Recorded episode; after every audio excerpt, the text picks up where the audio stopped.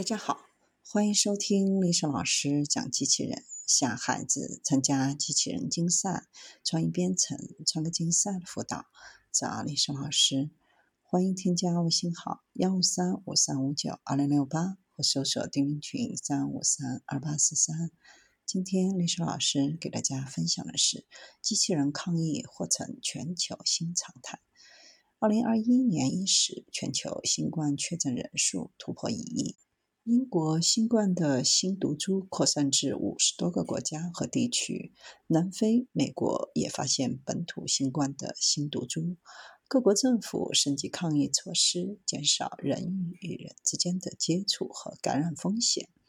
AI 机器人的应用得到了重大的发展。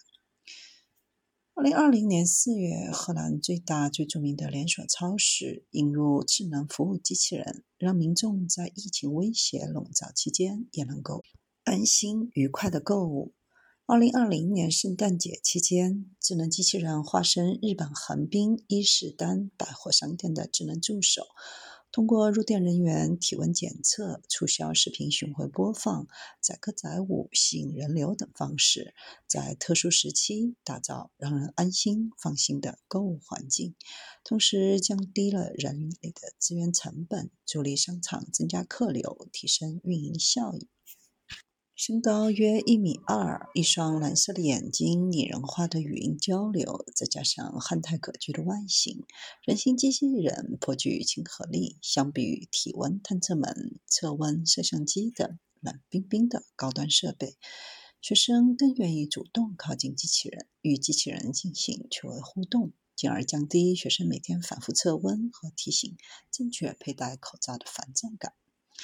第一次看到在学校门口迎接学生的不是老师，而是机器人的时候，还有点不太习惯。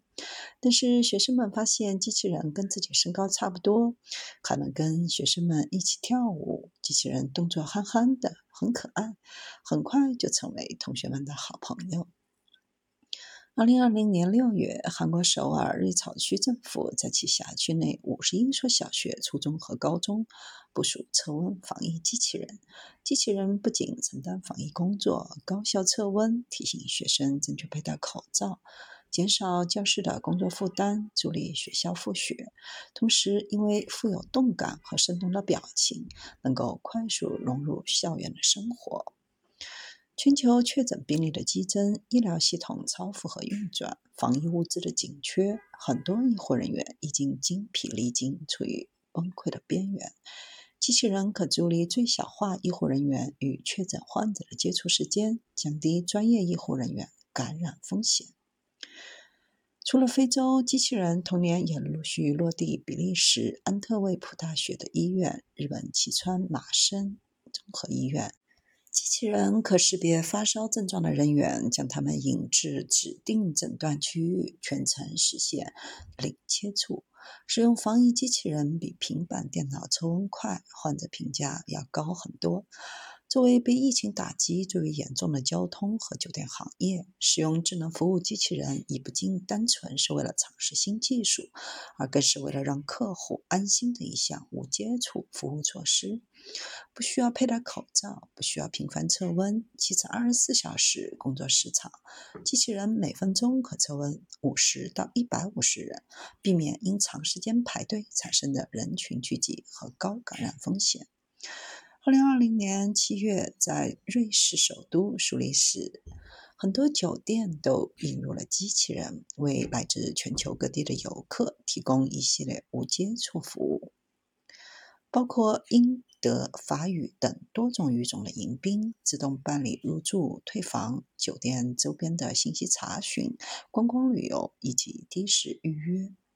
二零二零年八月。尼日利亚阿布贾国际机场和卢旺达基加利国际机场引入机器人，帮助机场在因疫情关闭四个月后重新开放。